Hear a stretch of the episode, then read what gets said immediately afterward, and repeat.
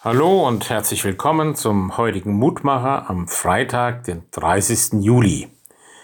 Wir hören dazu auf die Losung für den heutigen Tag aus Psalm 32, Vers 10.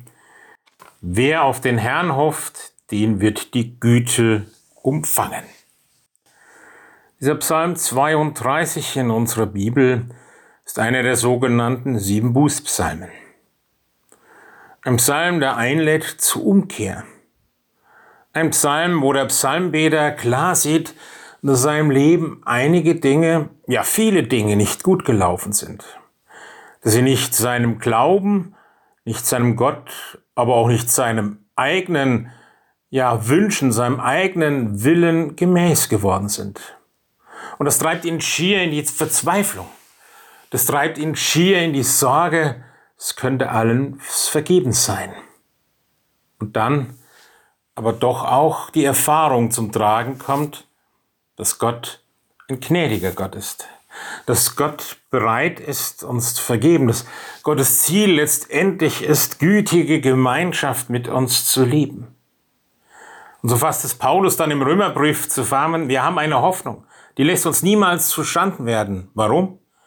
Weil Gottes Liebe ausgegossen ist in unsere Herzen durch den Heiligen Geist, der uns gegeben ist. Wir haben durch den Geist Gottes im Glauben einen Zeugen, der uns immer wieder im eigenen Herzen, im eigenen Leben klar macht, dass wir aus Vergebung leben, dass Gott Güte und Gnade ist und das vor allem und zuletzt auch bei allen wirren und verqueren Lebensläufen.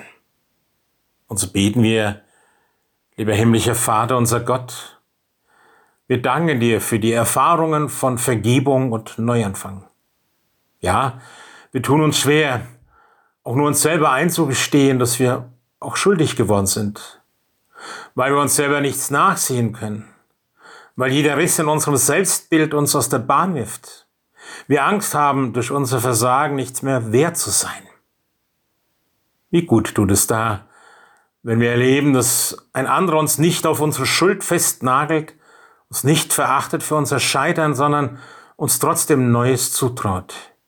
Wie gut ist es, dir vertrauen zu dürfen, denn du bist ein Gott, der gütig ist, der uns gern vergibt. Amen.